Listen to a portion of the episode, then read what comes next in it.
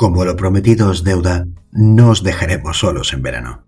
Eso sí, no será con nuestra programación habitual, sino con unas recopilaciones de relatos de las últimas temporadas. Y es que, qué mejor que disfrutar de esas vacaciones relajados, darle al play y dejar que alguien te cuente un cuento. Eso sí, estas recopilaciones vienen con una pequeña sorpresa. ¿Queréis saber cuál es? Pues bien, os tenemos preparado un maravilloso lote de libros para regalar a uno o una de vosotros. ¿Qué tenéis que hacer para que sea vuestro? Muy sencillo debéis apuntar en qué hora, minuto y segundo se dice en cada una de las recopilaciones la palabra leyendo. Puede ser tanto una vez como varias en cada programa y habrá un total de seis recopilaciones. Cuando éstas se acaben, antes de volver a nuestra programación habitual, tendréis que enviar las respuestas a una dirección de correo electrónico que os proporcionaremos o a través de WhatsApp a nuestro número de teléfono. Y aquí, queridos y queridas amigas, en caso de que todas las respuestas sean correctas, se llevará el lote el más rápido en enviárnoslas. Fácil, ¿verdad? Pues bien, comencemos con las magníficas recopilaciones de relatos de Leyendo hasta el amanecer.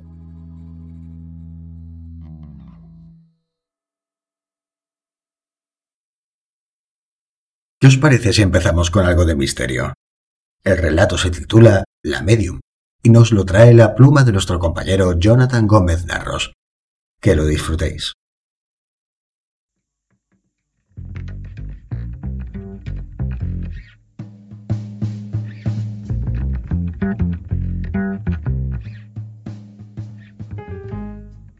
Bajo la gran cúpula cristalada que embellecía aquel viejo salón, la vieja esperaba paciente. Había aguardado demasiado tiempo allí sentada, mucho tiempo. No recordaba ni siquiera cómo había llegado a sentarse en aquella desvencijada silla. La vela titilaba. La medium se pasaba nerviosa la arrugada mano por su cetrina. Cargaba con mucha tensión desde la última consulta. Recordaba con una media sonrisa a los últimos clientes. No había soportado observar la realidad que se materializaba a través de sus palabras y sus ojos.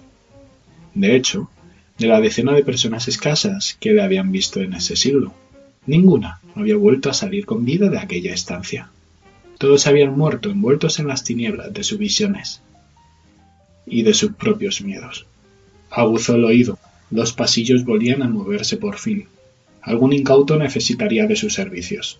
Cerró sus ojos verdes, apagados por el paso del tiempo y por la vejez, para visualizar con claridad los rasgos del visitante se sorprendió al notar que no era uno, sino tres los visitantes, todos ellos asustados por la oscuridad que les rodeaba, todos ellos agarrados fuertemente de las manos, a pesar de que se acababan de conocer, todos ellos aterrados por visualizar la luz de una débil vela al fondo, salvación a su desorientación. Allí estaban, a su encorvada espalda. Los notaba, aunque no dijeran nada paralizados como estaban por tan extraña visión. El más alto de ellos, un chico joven con barba profusa y cuidada, se decidió a dar un paso adelante, pero pronto desechó la idea, volviendo a la comodidad del grupo. Se frotaba con rapidez el cuello, se rascaba la nuez, se mesaba la barba. A su lado, la muchacha rubia le miraba con ojos cándidos. Apenas le conocía, pero le había gustado. Ella, rubia, bajita y delgada, daba sensación de enfermedad. Su piel blanca no ayudaba a mejorar la primera percepción. Su mirada, en cambio, era cálida y sólida. Tenía un carácter fuerte, la medium lo notaba. Apartado, aunque no mucho de la pareja, un chico escuálido miraba la escena desde su mundo. Tenía problemas de sociabilidad y no se creía que hubiera podido llegar a ese extraño salón con más gente. Acostumbrado como estaba a la soledad y a la frialdad de su cuarto, a sus escritos y a sus excentricidades, a sus manías y locuras. Aun tan dispares, todos tenían un nexo común, aparte del horror ante lo desconocido que les depararía aquella masa arrugada que les daba la espalda. Y hoy era la noche en la que iban a descubrirlo. Abrió sus ojos verdes. Alcanzaba un brillo especial, preámbulo de sus macabras acciones. No os quedéis en la puerta. Pasad. Acompañadme esta cálida noche alrededor de la mesa. Por favor, no temáis. Todo lo que yo os anuncie será beneficioso para vuestras vidas, para poder seguir adelante, para superar ese trauma que cada uno de vosotros cargáis. Por eso estáis aquí, por eso habéis acudido a mí, por eso me habéis encontrado. Les exhortó con su voz de ultratumba. Como hipnotizados por esas palabras, los tres jóvenes avanzaron hacia la mesa, parcamente adornada. Un mantel de un rojo desvaído y un velón, que, aunque era el único punto de luz existente en la estancia, la iluminaba completamente. Los tres jóvenes se sentaron y, por primera vez, contemplaron el rostro de la vieja medium. Un sinfín de arrugas surcaban su cara, una nariz aguileña y una cabellera larga y cana. Los ojos discrepaban de todo el conjunto. Ese verdor daba a la cara un aire de juventud, de infinita sabiduría, pero también algo de maldad. Sed bienvenidos a mi humilde morada.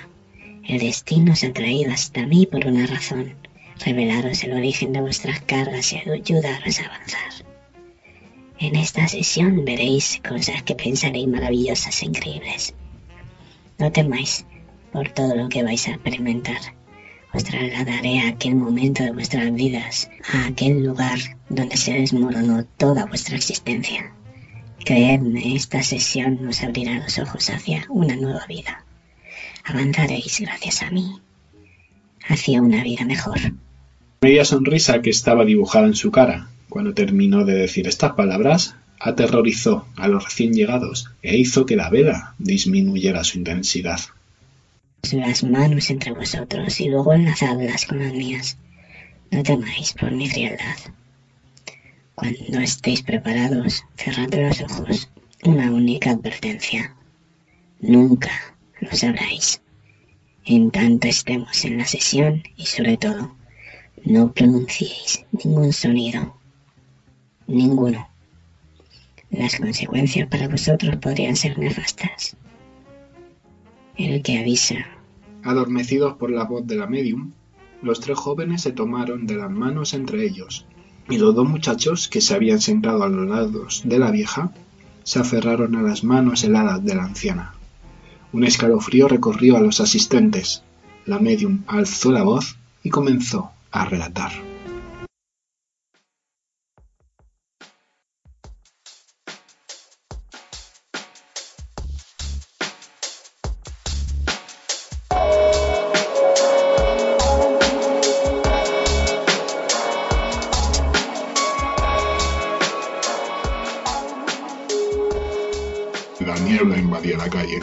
No se cruzaría con una sola alma. Enfundado en un abrigo largo negro, bufanda y sombrero de ala ancha, excentricidad que solo se permitía la noche de caza, caminaba con lentitud, altivez y seguridad. Había sido una noche fructífera. Sus víctimas le habían dado la oportunidad de pensar en sus buenas acciones del día y en lo que se convertía de noche. Con satisfacción aceleraba el paso para llegar a la calidad de su hogar. La niebla se cerraba cada vez más e incluso él notaba cómo le costaba caminar, como si tuviese que abrirse paso. Además, sentía que alguien le perseguía, que le pisaban los talones. Trastabillo, y gracias a un banco que se encontraba en la acera, pudo apoyarse para recuperar la estabilidad. Sentía frío, cada vez más, y la sensación de ser vigilado aumentaba. Se deshizo de la bufanda que de pronto le apretaba el cuello como una boa, y se pasó la mano por la barba, perlada de gotas fruto de la frialdad de la niebla. Se detuvo para recuperar la seguridad en sí mismo. En ninguna ocasión había sentido tanto miedo. Ni siquiera cuando entraba en la casa de sus víctimas a robar, ni siquiera cuando trapicheaba con drogas para poder permitirse todos los caprichos que sus padres negaban. Respiró profundamente y pensó en aquella fachada que se había ido forjando, aquella forma de ser de niño bueno por el que todo el mundo le tenía. ¿Cuántas veces se había reído de ellos, de su ingenuidad, de cómo los había ido engañando? Pero ahora se sentía en peligro. La niebla hacía que no reconociese su calle, que se sintiese perdido. Tranquilo, se decía, ya no queda nada para llegar a casa. Tiene los bolsillos llenos, eso es lo que te preocupa. Aumentaba la presión de las sienes, el miedo se acumulaba y la sequedad de la garganta le impedía respirar con facilidad. Se volvió a quitar la bufanda que le había seguido apretando hasta entonces. No se daba cuenta de lo que hacía, perdía la noción del tiempo y del espacio no lograba ver más allá de aquella espesa niebla. Un chillido histérico se expandía por toda la calle, haciendo que la niebla se abriera como las aguas ante Moisés. El crujido sonoro de su cabeza contra la acera había provocado que todos los asistentes retiraran la mirada. El asesino salió corriendo, perdiéndose entre el gentío. De repente la medium abrió los ojos. Habían vuelto al salón. Los jóvenes seguían, con los ojos cerrados y con las manos tensionadas. Aunque al barbudo se le escapaba una espesa babilla por la comisura de sus carnosos labios. Estaba cerca de su objetivo, al fin.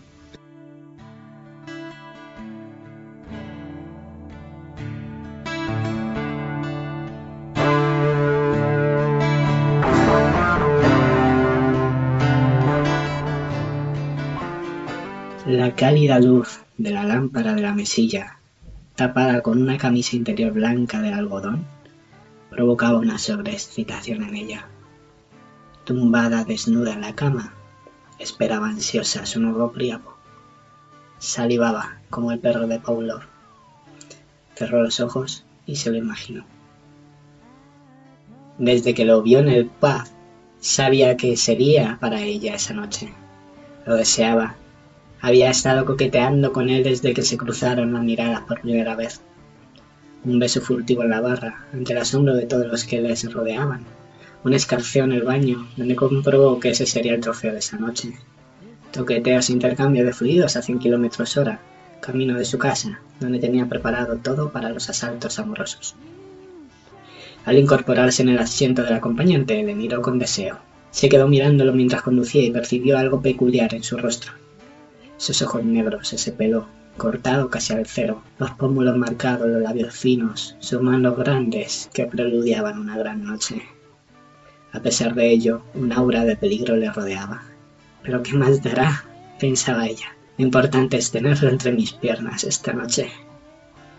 Sin darse cuenta pasaban los minutos y el conta kilómetros aumentaba. Apenas tenía la sensación de velocidad, ni veía cómo un hilillo viscoso de sangre recorría la frente de su nuevo amante.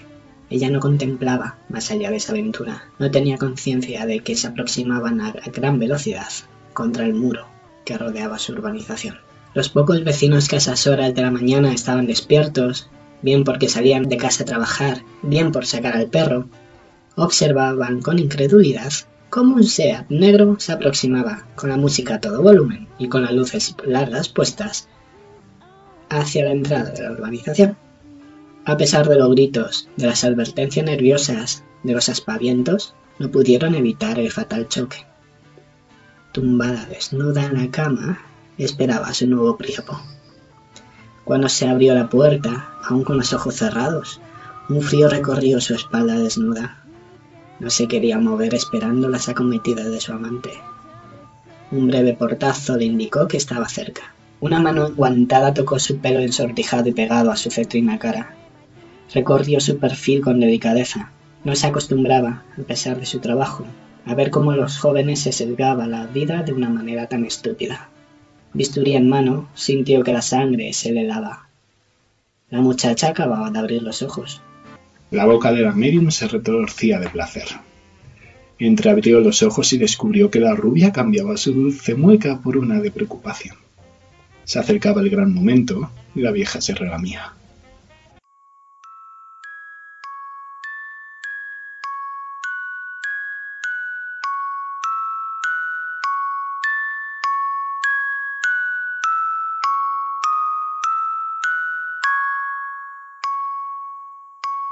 Solo en el sótano de la casa de sus padres tallaba la madera. Era su única afición desde el accidente. Le gustaba pasar la mayor parte del día en ese frío sótano destartalado con montones de basura paterna. Aquellas cajas de herramientas que nunca utilizaba, recambios, cajas vacías, juguetes rotos que adoraba cuando era pequeño. El paso del tiempo. Fijó su mirada en el único estante más o menos ordenado, la mano de su madre se notaba en ese espacio caótico. Se levantó del puff en el que estaba trabajando la madera sin cesar en su labor y se acercó a la estantería. Algo brillante llamaba la atención. Hacía mucho que no notaba esa excitación. Debía haberse tomado los antidepresivos hacía media hora, pero cuando se ponía a tallar, perdía la noción del tiempo. El brillo cada vez era más atrayente, Dejó caer la talla y el cuchillo. La talla golpeó huecamente el suelo. El cuchillo rozó, provocando un corte, el dedo pequeño del pie. Ni se inmutó. El brillo era superior a cualquier dolor físico. Tomó entre sus manos aquella pequeña daga que había estado expuesta en el salón y que, desde aquel accidente, sus padres decidieron esconder. De sus ojos brotaron lágrimas de felicidad. Se fijó en el pequeño charco de sangre que se había formado en el suelo por el corte. Eso le provocó recordar, recordar el accidente, la sangre, los chillidos. Limpió torpemente el terrazo, se curó de mala manera la herida y, daga en mano, subió a la vivienda, sabiendo lo que debía hacer. Los chillidos se mezclaban con las cuchilladas y las voces de su cabeza. Los auxilios, los ladridos, la rotura de cristales. Todo acabó al abrir los ojos y darse cuenta de que había perdido el control de sus actos. La luz de la vela se iba apagando, como la vida de los tres jóvenes que acudieron a la sesión con la medium. Lo que cada uno de ellos visualizó, guiado bajo la fría presencia de la vieja, provocó que, de una forma u otra, rompieran con una de las normas que la medium les había exigido cumplir. El barbudo gritó al ver su rostro desfigurado por el golpe provocado por el choque brutal contra el retrovisor de aquel autobús de línea cuando regresaba a casa, borracho como una cuba, por medio de la carretera. La rubia abrió los ojos al recordar el último orgasmo provocado por aquel semental que la ahogó al apretar en demasía su frágil cuello en el juego salomaso que tanto le gustaba practicar. Y el apocado abrió los ojos y chilló de placer al recordar cómo había asesinado a sus queridos progenitores, aprovechando un permiso carcelario de fin de semana que pasaba en la casa paterna. Un soplo convirtió el esplendoroso salón en lo que realmente era, un cuartucho de tres al cuarto de un motel de tercera de carretera. El sonido metálico del cierre advirtió a la ama de llaves de la presencia de una esbelta joven, de piel tersa, cercana a la porcelana, de unos ojos verdes vivarachos, que cerraba la puerta con decisión. Se fijó en ella e intentó recordar cuándo había llegado al motel. No lo recordaba. La única persona que había pedido una habitación había sido aquella anciana tan amable que le había leído la mano y que le había dicho que sería madre pronto. Se parecían pero no podía ser. Esta era joven, bella, llena de vida. La otra era vieja, marchita. Sacudió la cabeza, saludó a la joven cuando pasaba por delante del mostrador de recepción. Miró con exasperación el reloj de pared. Le quedaban treinta minutos para acabar el turno. Otra noche más había acabado sin ningún sobresalto.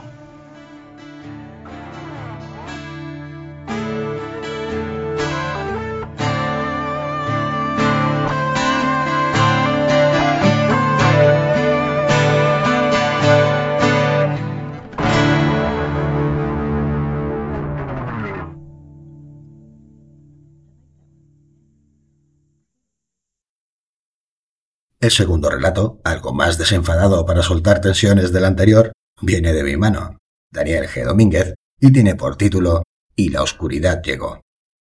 ¿Listos para ver un nuevo florecer?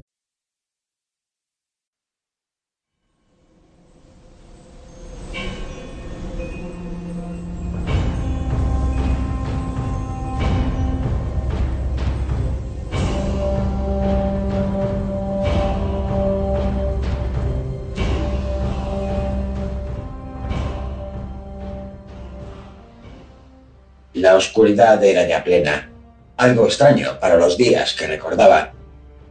Tal vez había ocurrido en alguna otra ocasión, pero ahora era cuando había sido consciente del hecho. Sus compañeros lo trataban con desprecio.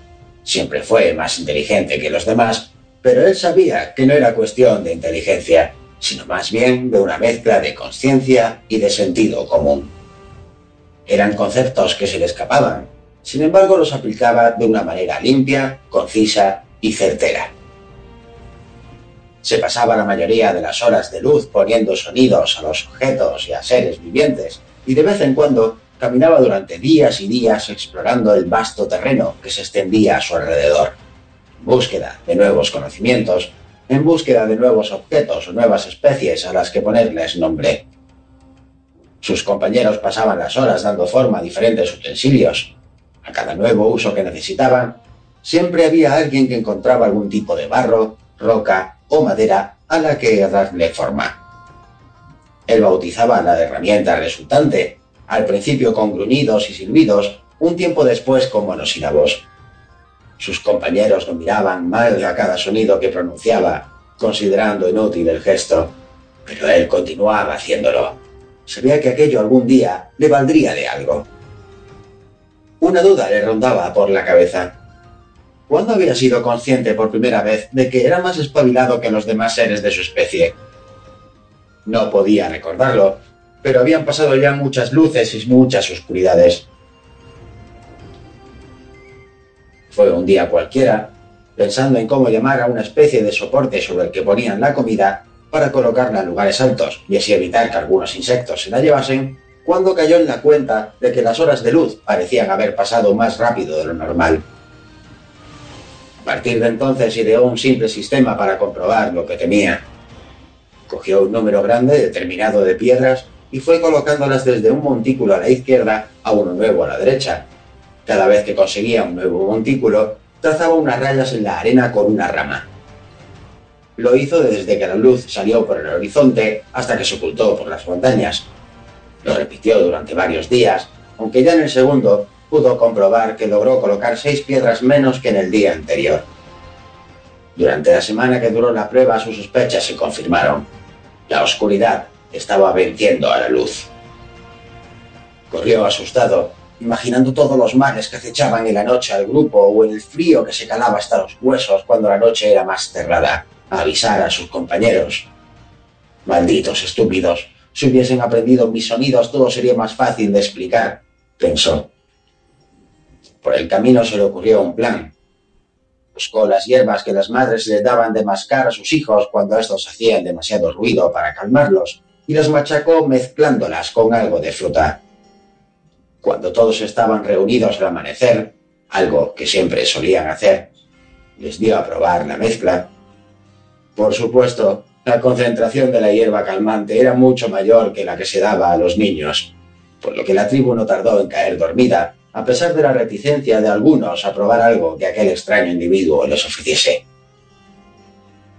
Cuando despertaron se encontraron atados de manos y pies por unas tiras de hojas de palmera, y por más que forcejearon, ninguno consiguió soltarse. Enfrente estaba su captor, con un montículo de piedras moviéndolas de un lado a otro. Cuarto cambio de lugar, los aldeanos comprendieron lo que significaban las marcas que hacía en la arena, pero seguían sin comprender la finalidad de todo aquello. Dos días más tarde, aún maniatados con las piernas y brazos entumecidos, pero bien alimentados al fin y al cabo, ya que su compañero les proveía de comida tres veces al día, uno de ellos lo comprendió. El secuestrador perfeccionó su sistema, ya que siguió moviendo piedras también en la oscuridad, a la luz de una hoguera. El mayor de la tribu, de unos 20 años de edad, observó que al día siguiente movió menos piedras que en el anterior durante la luz, pero sin embargo más durante la segunda oscuridad que la primera. El anciano había visto a lo largo de su vida cómo los horrores salidos de la noche acababan con más de uno de los suyos. Entonces gritó, intentando hacer aspavientos al secuestrador. Este lo liberó de sus ataduras y el anciano, con señales y rugidos, le dio a comprender que lo había entendido todo, que la luz desaparecía cada día más rápido, que la oscuridad tenía cada vez más tiempo. Con paciencia, entre ambos se lo explicaron al resto de la tribu, hasta que todos y cada uno de ellos sabía qué estaba pasando, pero ¿qué podían hacer? Podían controlar cierta parte de lo que sucedía en tierra firme, algo de lo que sucedía en el gran agua también, pero absolutamente nada de lo que pasaba en el cielo. Se parapetaron en una cueva cercana e hicieron acopio de provisiones. ¿Y si al final la oscuridad acababa venciendo a la luz? ¿Qué harían entonces? Estarían condenados a desaparecer de la faz de la tierra. Se sintieron pequeños e impotentes. Imaginaron grandes fuerzas superiores a ellos que luchaban en la naturaleza, a su alrededor, fuerzas invisibles que se escapaban a su comprensión. Allí, en aquella escurridiza y escondida cueva, aprendían los nombres que el primero inventaba.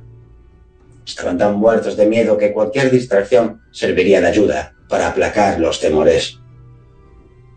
Y entonces la comunicación comenzó a fluir entre ellos. Aún debería pasar algún que otro milenio y muchas generaciones para considerar aquellos sonidos como un lenguaje en sí, pero en aquel preciso instante se establecieron las bases de lo que mucho tiempo después se llamaría civilización. Pero eso es ya otra historia. En aquel momento todos estuvieron de acuerdo en que solo les quedaba una opción, esperar y observar. Las luces y las oscuridades pasaban y la negrura vencía cada vez un poco más. La luz contaba con algunos guerreros que resistían en el cielo nocturno, pequeños puntos que no conseguían frenar su implacable avance. Incluso tenía al gran jefe de los pequeños guerreros que de vez en cuando aparecía.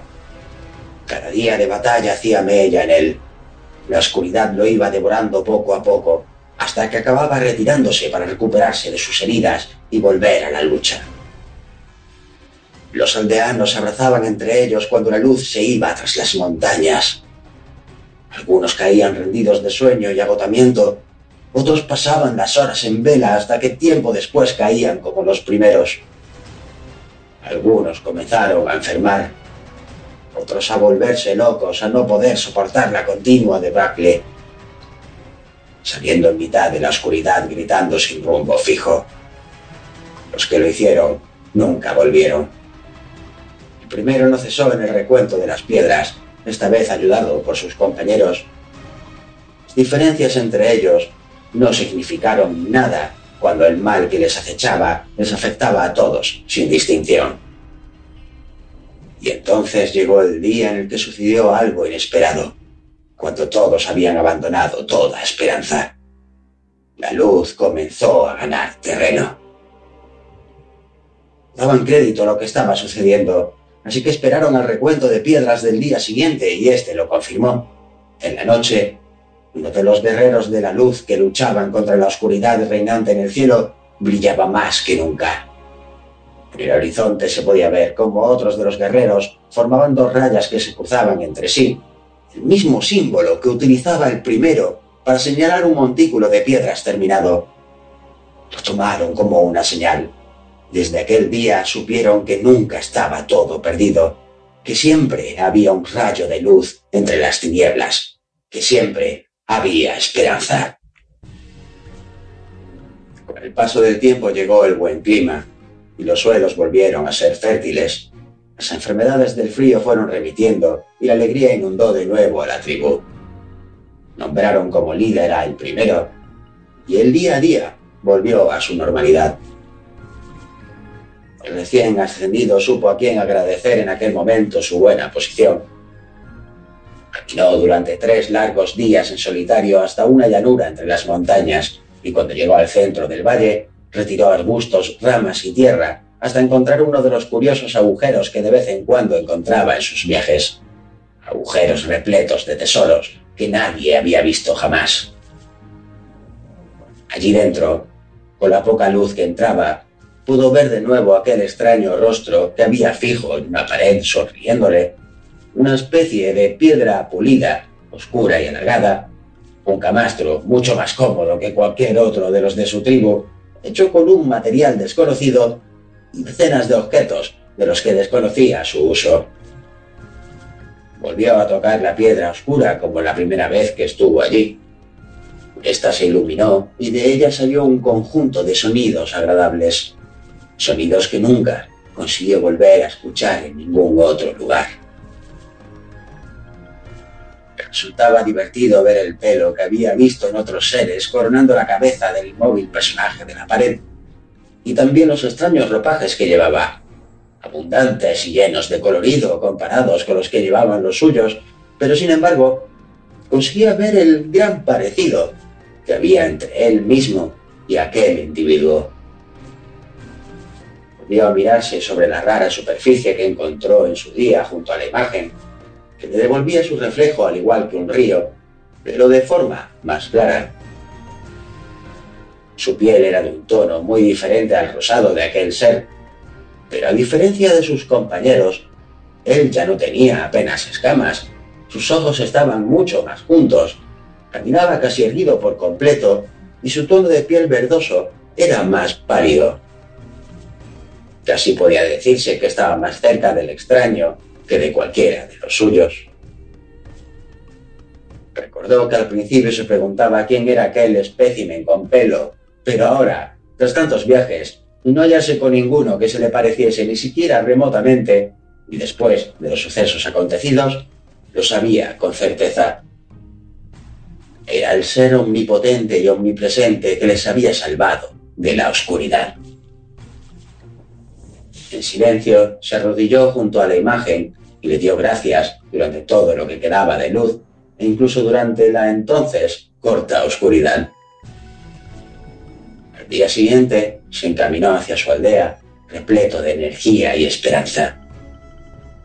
El futuro le sonreía. Aún había mucho por hacer.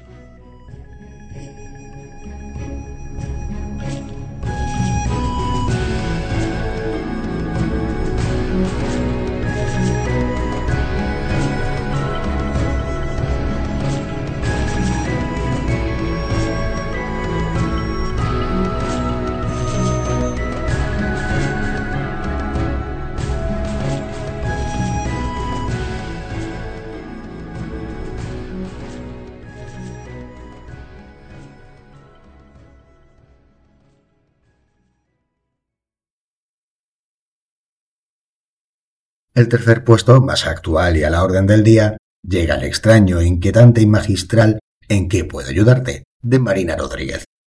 ¿Sois capaces de veros en ese espejo negro? Ella sí que puede hacerlo.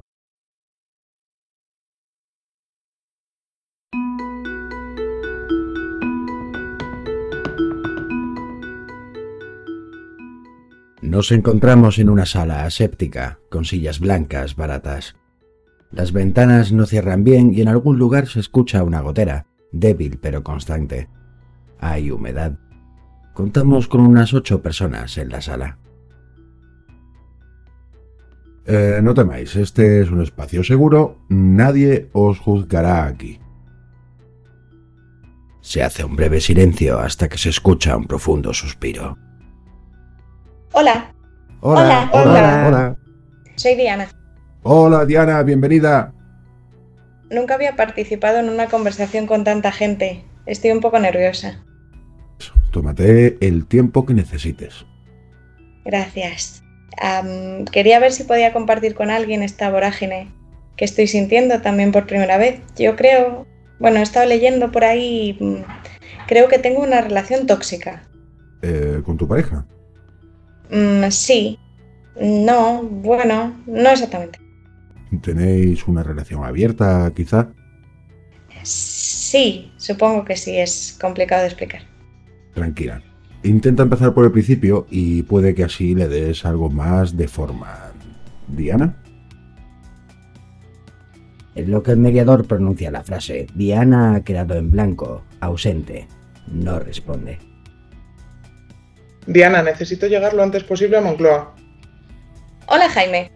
Para evitar atascos, coge el metro. Línea 10 desde Cuzco, tu ubicación actual, hasta Plaza España. Entonces, línea 3, dirección Moncloa. Unos 25 minutos de trayecto. Que lo disfrutes. Diana, Diana, eh, ¿estás bien? ¿Me escuchas? Sí, sí, estoy aquí. Eh, ¿A dónde has ido? Él me necesitaba. Él es la persona con que mantienes esa relación, Sí, pero, pero te, te has ido literalmente, te has quedado en blanco. sí, no puedo estar en dos sitios a la vez. A ver si lo entiendo. Mientras no estabas aquí, estabas allí porque él te ha llamado. Sí, ¿Y dónde es allí? en el espejo.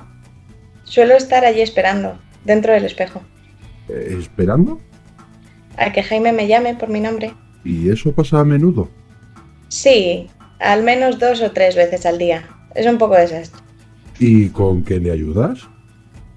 Con todo, su correo, su agenda, recordatorios, avisos, pagos del banco, cómo llegar a sitios, alquilar un coche. También hay veces, sobre todo los sábados, bien entrada la madrugada, que me llama solo para charlar. Esos son mis momentos favoritos de la semana. Entiendo. Has mencionado antes una relación tóxica.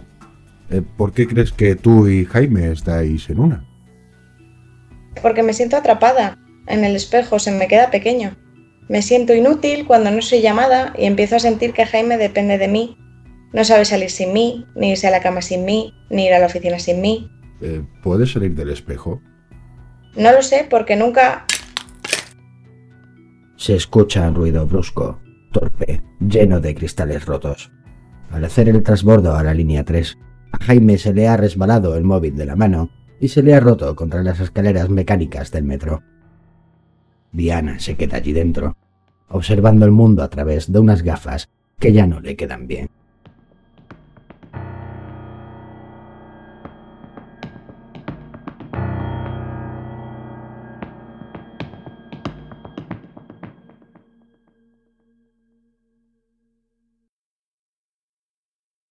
En el cuarto lugar, nuestra compañera Cristina nos trae a Elena Bautista, con su relato Sororidamos, maravilloso, intenso, emocionante y reivindicativo que nos llegó este 8 de marzo. Porque a día de hoy, por desgracia, se tiene que seguir haciendo.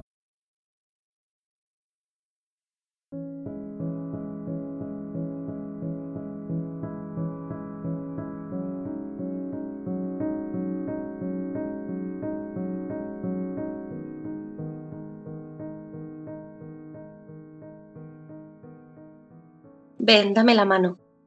Me da igual si está sudada o reseca. Ahora somos hermanas. ¿Por qué?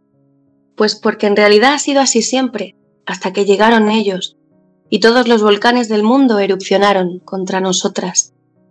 Cuando pasamos de ser diosas fértiles, el máximo exponente de la sabiduría de la naturaleza, chamanas y creadoras andantes, a ser el segundo sexo, el débil. Sí, sí, así nos llaman, aunque seamos el sexo que saca de entre sus piernas a otro ser humano, en partos donde a veces nos partimos, a ser las chachas, las monjas, las putas, las sirvientas, las eternas cuidadoras de todos, menos de nosotras mismas. ¿Sabes cuál es el último invento?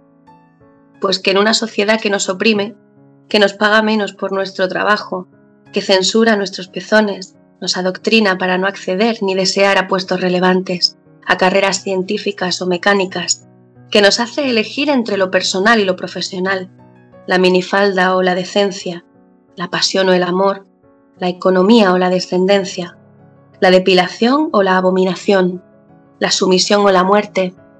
Nos grita y nos repite que, eh, ellos nos matan o violan, pero las peores machistas sois vosotras, que fíjate, hablamos mal unas de otras.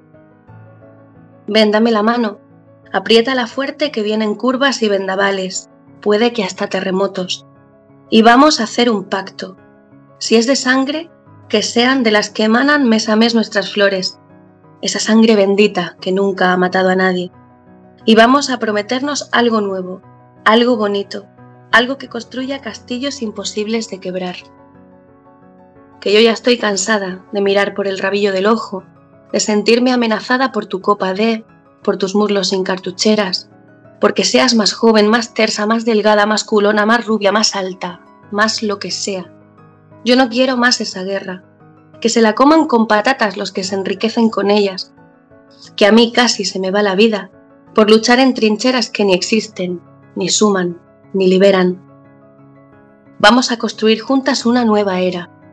Te apuntas. Vamos a no criticar jamás a otra mujer, y menos aún con insultos patriarcales, y menos aún con esas mentiras inventadas por religiones de papel de estraza. Te propongo utilizar la empatía como arma suprema, el amor como revolución forzosa.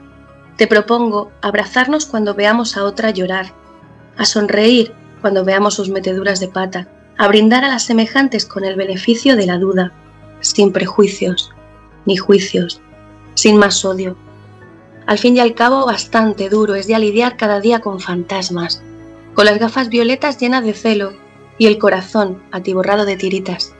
¿No te parece? ¿Nos perdonamos ya? Ven, dame la mano. Vamos a construirlo juntas. Yo ya estoy lista. ¿Te apuntas?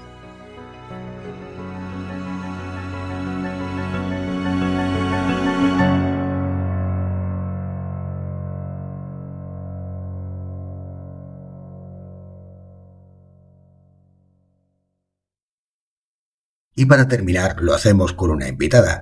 En este caso, el relato ganador de nuestro tercer concurso de relato dedicado a los cuatro elementos. Tiene por título El mito de las ataduras de los elementos, y su autora es Ángela Plaza San José, en un alarde de imaginación y saber hacer que nos dejó enamorados.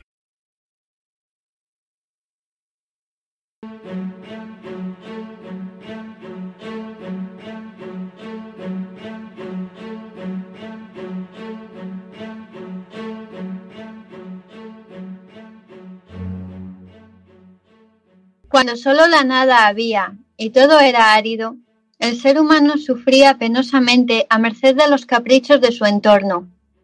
Azotado por tormentas, erupciones, sequías y hasta maremotos, el hombre lloraba, se dolía, rezaba para que sus ruegos alcanzasen los oídos de sus imaginados dioses. Un buen día, el rey de un pequeño territorio junto al mar, cansado de ver tanta desdicha y caos entre los suyos, decidió buscar una solución. Investigó en libros y manuscritos y habló con sabios y consejeros. Su orden era ejecutar cualquier hechizo, ritual o rezo que pudiese funcionar, y así se hizo durante 22 días y sus 22 noches. Ninguno dio resultado. El rey se hallaba desesperado, su pueblo padecía constantes desgracias, parecía que ni todo el oro de las arcas reales podía acallar los lamentos de sus gentes. Una mañana, buscando despejar la cabeza y el espíritu, se cubrió de ropajes humildes y se internó en las calles de su reino. Tras cierta andadura se topó con un par de ancianos sentados en un banco de piedra. Hablaban sobre la escasa cosecha, el curso extraño de las mareas y la subida de los impuestos. El rey escuchó en silencio. Uno de ellos dijo, Desdicha la nuestra. Este es el mundo en el que nos ha tocado vivir. Y ya era malo cuando mi padre aún vivía. Hay quien tuviera la lozanía de la juventud para lanzarse a la aventura. Cada mañana, con la luz del alba entrando por la ventana, mi corazón palpita, llameando de impotencia. Si no fuera por estas pesadas piernas, amigo mío, yo mismo iría a buscar a ese ermitaño gruñón. Óigame los dioses, le traería de la oreja y lo obligaría a calmar a los elementos con su extraño poder. Habráse visto egoísmo tal. Bien le convendría ayudar, que él también vive en esta tierra. Vaya. Ah, si pudiera. El rey, que todo lo había escuchado, se mesó la barba pensativo. Luego, acercándose a los ancianos, preguntó con voz fingida. Venerables señores, Les dijo, muestra la sabiduría y la experiencia. Cualquiera es un mero ignorante a vuestro lado. Sepan que no he podido evitar escucharles. Ruego que me disculpen. Decidme, os lo ruego, ¿quién es ese ermitaño del que habláis? los ancianos miraron con ojos desconfiados al extraño de cara cubierta. Mas como guardaban buen corazón, hablaron al rey sobre un ermitaño que vivía en los confines del bosque. Tan profunda estaba su choza, se decía por ahí, que ni la luz ni los dioses llegaban a ese lugar. Los rumores apuntaban a que el ermitaño era viejo como la misma roca, huraño como una suegra inválida y poderoso en magia como un hijo de dioses. El rey se mostró interesado por este individuo y preguntó cómo podía encontrarlo. Los ancianos sacudieron entonces la cabeza. Nadie, decían, había podido hablar con él. Muchos sostenían haberle visto de soslayo, haber escuchado sus pasos entre la hojarasca e incluso haber olido la carne que, según ellos, guisaba para alimentarse. Nada más sabía. El rey agradeció las palabras de los ancianos, volvió al palacio emocionado e hizo llamar de nuevo a sabios y consejeros. Contó ávidamente lo nuevo que sabía. Sus hombres de confianza tragaron saliva visiblemente. Algunos empezaron a sudar. Por fin, el más viejo de todos se adelantó y tras carraspear, dijo Mi bondadoso rey, habla ahora mi fidelidad hacia vuestra persona y ruega por ello que no os molestéis con este vuestro servidor. Debéis saber, oh gran señor, que la historia del ermitaño es un cuento de niños. Yo mismo incluso, en mi más tierna infancia, he escuchado hablar de ella.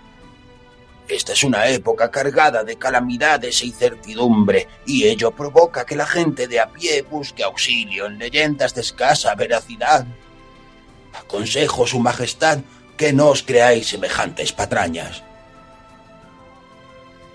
El rey se molestó mucho al escuchar este alegato, pues era un hombre muy obstinado.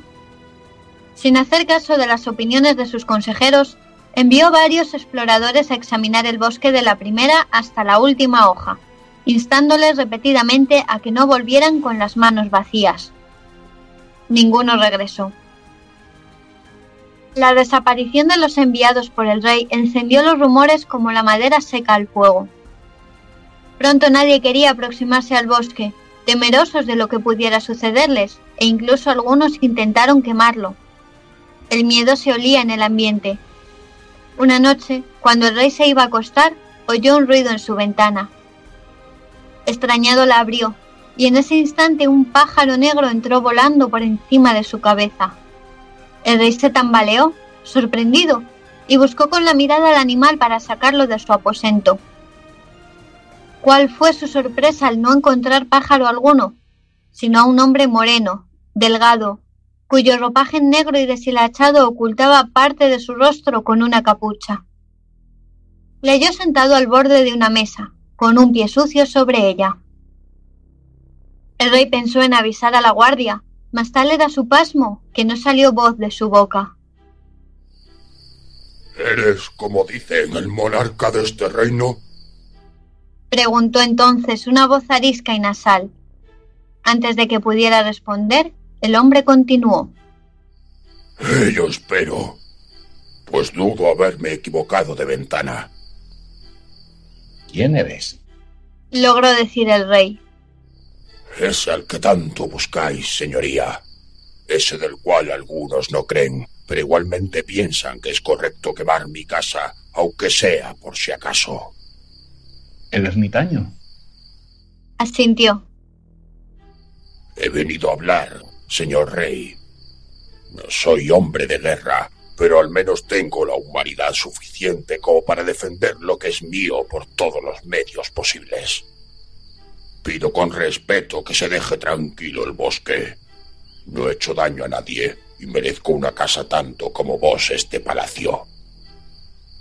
Tenía mis dudas respecto a ti. Comenzó el monarca. Pero tras ver lo que he visto, creo en tu magia. Ordenaré que dejen tu bosque. Lo protegeré con leyes y guardias. Nadie entrará si no quieres. Pero a cambio he de rogarte. Ayuda a mi pueblo. Detén las tormentas, sequías, las desordenadas corrientes y los temblores. De esa manera mi pueblo será feliz y dejará de culparte de sus desgracias. El extraño cayó un momento. Luego, devolviendo los pies al suelo, dijo Sea, hay trato, pero con una condición. Que vos vengáis en esta empresa. No voy a hacerlo solo. El rey accedió sin dudar. Estuvieron hablando hasta altas horas de la noche, a la luz de una cálida vela. El ermitaño le dijo que la única forma de calmar a los elementos era encontrar el ente origen y contenerles usando la magia. Tres días después, con los preparativos terminados, se pusieron en marcha. El ermitaño decidió visitar al agua, Vestidos como simples viajeros, caminaron hasta la orilla del mar, buscaron la desembocadura del río y lo siguieron tierra arriba. Subieron, subieron y subieron hasta alcanzar la montaña. Escalaron con mucha dificultad. El ermitaño, como guiado por los dioses, le llevó hasta el interior de una estrecha gruta. la cual, tras cierto camino, se agrandaba en una cámara de piedra tan grande como el salón de audiencias del palacio. Allí, el ermitaño recitó unas palabras en un lenguaje desconocido. El aire tembló. Al rey comenzaron a llorarle los ojos. Por un momento no pudo ver nada por las lágrimas. Sintió los pies mojados. Cuando recuperó la visión, se percató de que el suelo estaba encharcado. Frente a sí se encontraba la criatura más preciosa que había visto jamás. Compuesta de agua en incesante movimiento, su figura era difusa y cambiante. A veces distinguía una mujer, otras un animal. Maravillado, el rey se puso de rodillas y rezó. El ermitaño permaneció de pie, y el monarca creyó distinguir una mueca de irritación debajo de su capucha. Luego le pidió el ánfora que llevaba colgada del cinturón, donde almacenaban el agua, alegando estar sediento.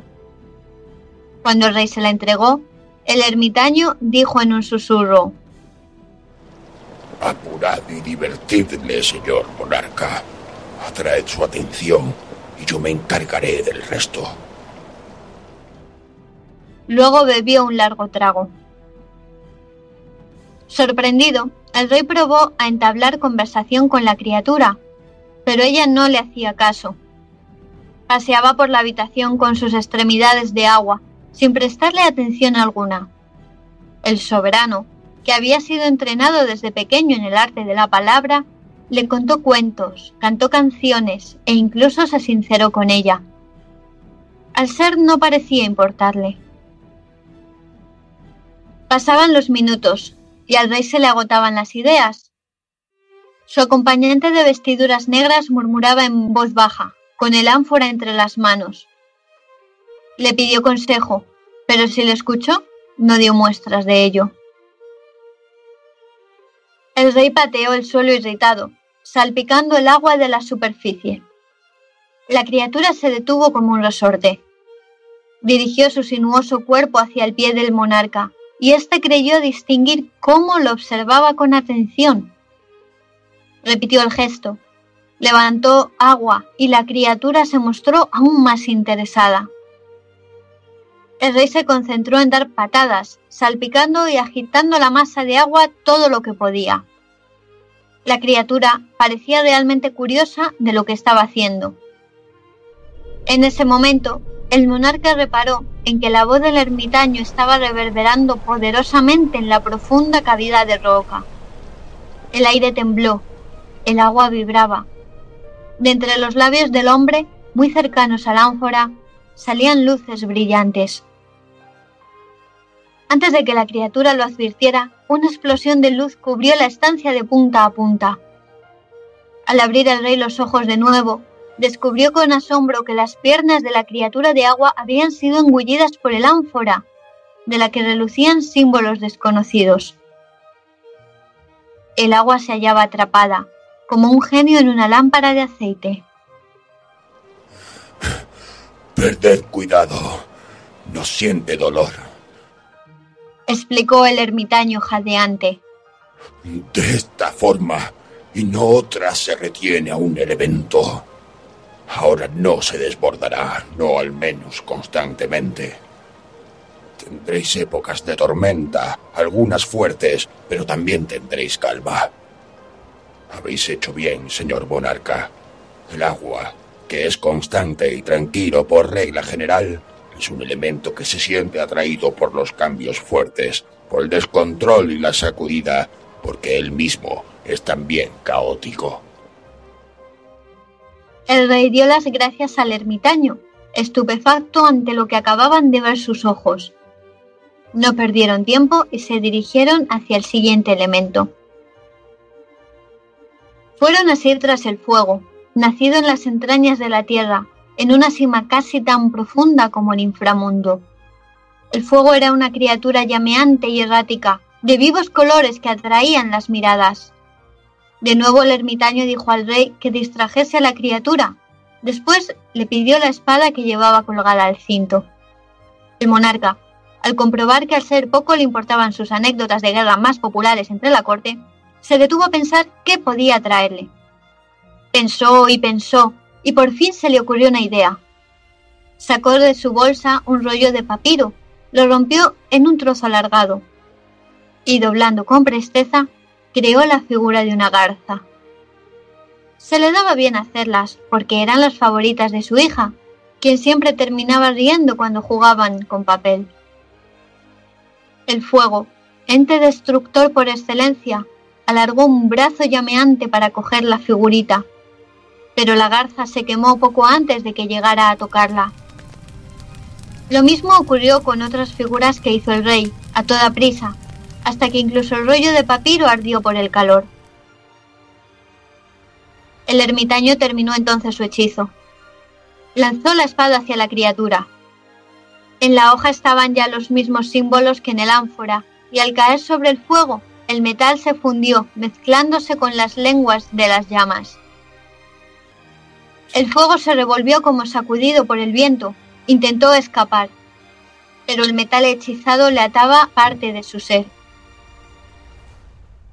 El siguiente fue el aire, tras un largo viaje, ermitaño y rey alcanzaron una caverna cuya roca era tan suave como la seda. En ella había decenas de grutas, aberturas y grietas que dejaban pasar el viento entre silbidos. Dijo el ermitaño que cada uno venía de un lugar diferente del mundo, de todos los rincones conocidos, o no, por la humanidad. Los vientos se mezclaban y reunían, creando un ser inconmensurable en el centro de la caverna. Esta criatura no tenía forma definida y jamás permanecía quieta. Creaba corrientes tan impredecibles y fuertes que tanto el rey como el ermitaño les costaba mantenerse en pie. ¡Oídme y daos prisa! gritó el desaliñado hombre, intentando hacerse oír sobre las corrientes. ¡Apurad! Venga, liberad vuestros cabellos. El rey, extrañado al principio, desanudó la cuerda de su coleta. Sus mechones no eran tan largos como los de su ya enterrado padre, pero sí lo suficiente como para sacudirse con el viento como látigos oscuros. El ermitaño rodeó la cabellera con las manos, sacó un cuchillo y la cortó con un rápido movimiento con los mechones sueltos frente a sus labios, comenzó de esta manera a murmurar el hechizo. El aire, que todo lo ve y en todas partes está, comprendió sus intenciones y se revolvió en un poderoso torbellino. Mas el ermitaño había cogido prisa. Concluyó la recitación y liberó los cabellos ahora brillantes y hechizados. Llevados por el viento, giraron por la sala una y otra vez, rodearon a la criatura vaporosa hasta que el aire, atrapado por el hechizo, no le quedó más remedio que apaciguarse. Por último, fueron al encuentro de la tierra, elemento madre y protector de todas las criaturas vivas. El ermitaño le llevó hasta una gran montaña perdida en los confines del mundo, allí donde los hombres no tienen permitido asomarse. Su cumbre estaba oculta por el cielo y su roca era vieja como la misma noche. Mirad bien, monarca. Habló entonces el ermitaño a los pies la montaña. A vos, que os tratan de grandioso. ¿Veis aquellos salientes de allí, los que están uno junto al otro? Bien los veo, respondió el rey. ¿Y ese otro? insistió. Más por debajo de ellos y tan ancho como mil palacios. También lo veo. Buena vista tenéis, en verdad. Sonrió el hombre. Pero dudo que vuestros ojos observen y no solo vean. Fijaos bien. Los primeros son las cejas, tensas como las de un suegro enfadado. Más abajo están sus ojos, cerrados y apenas distinguibles. Reconozco su nariz, achatada tal que le hubieran coceado una mula gigante. Ah, y la boca. Allí a lo lejos está, en esa desnivelada abertura. Dices. Se anonadó el rey. ¿Esta montaña es un rostro? No, señor gobernante. Es el rostro. La tierra, como también lo es el suelo que pisamos, el que da cobijo a los ríos y el que ofrece base para vuestro palacio. Todo ello es la tierra y debéis saber que no es mala. Daña a vuestro pueblo sin mala intención. Sus estornudos son los que crean terremotos y no puede evitarlo. Sería injusto atarla por eso. El ermitaño hincó la rodilla en la tierra y mostró en su palma una diminuta semilla redondeada y rojiza. Intentemos aliviarla por una vez, señor rey. El ermitaño hizo un diminuto hoyo, enterró la semilla en él y murmuró unas palabras. Pronto, un temblor sacudió la superficie como un gigante despertando de un letargo. Surgió entonces una colosal planta del agujero, llena esta de vida y fuerza. Rodeó a la montaña con su lazo, envolviéndola con varias vueltas. Cuanto más la cubría, más plantas y flores crecían sobre ella. Cuando estuvo envuelta por completo, el ermitaño sonrió, inhaló profundamente y dijo con voz suave, Hermoso abrigo, ciertamente. Ahora sí me hallo en derecho de recordaros nuestro acuerdo, señor rey, puesto que hemos acabado. Los elementos están retenidos por una ánfora, una espada, unos cabellos y una semilla. Quizá, quién sabe, de vez en cuando se resistan un poco y creen algún desastre, pero tendréis la tranquilidad que tanto ansiáis. Volved a vuestro palacio y yo volveré a mi bosque, cada uno a sus quehaceres. Y cuando pasen los años y mi recuerdo sea borroso, no olvidéis quién fue el que ató los elementos.